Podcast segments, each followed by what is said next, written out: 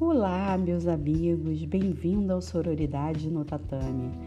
Há um tempão que eu venho pensando na criação desse canal de podcast para que nós, mulheres do jiu-jitsu, termos um espaço de fala sobre o nosso esporte.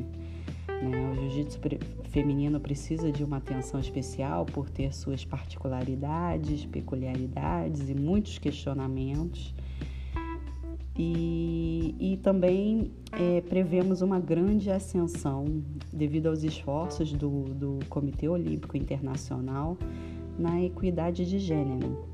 Né? É sabido que para esse ano de 2020, que seria esse ano, né, foi adiado para 2021 nas Olimpíadas do Japão, é, teríamos 48,8% de participação feminina no, nos esportes, né? Com a criação de mais categorias femininas, com a diminuição de algumas categorias masculinas para dar espaço ao feminino. E eles conseguiram essa meta de quase chegar a 50%. Né? O jiu-jitsu não é um esporte olímpico, porém é de se esperar que essa equidade se reflita a longo prazo nos esportes não olímpicos.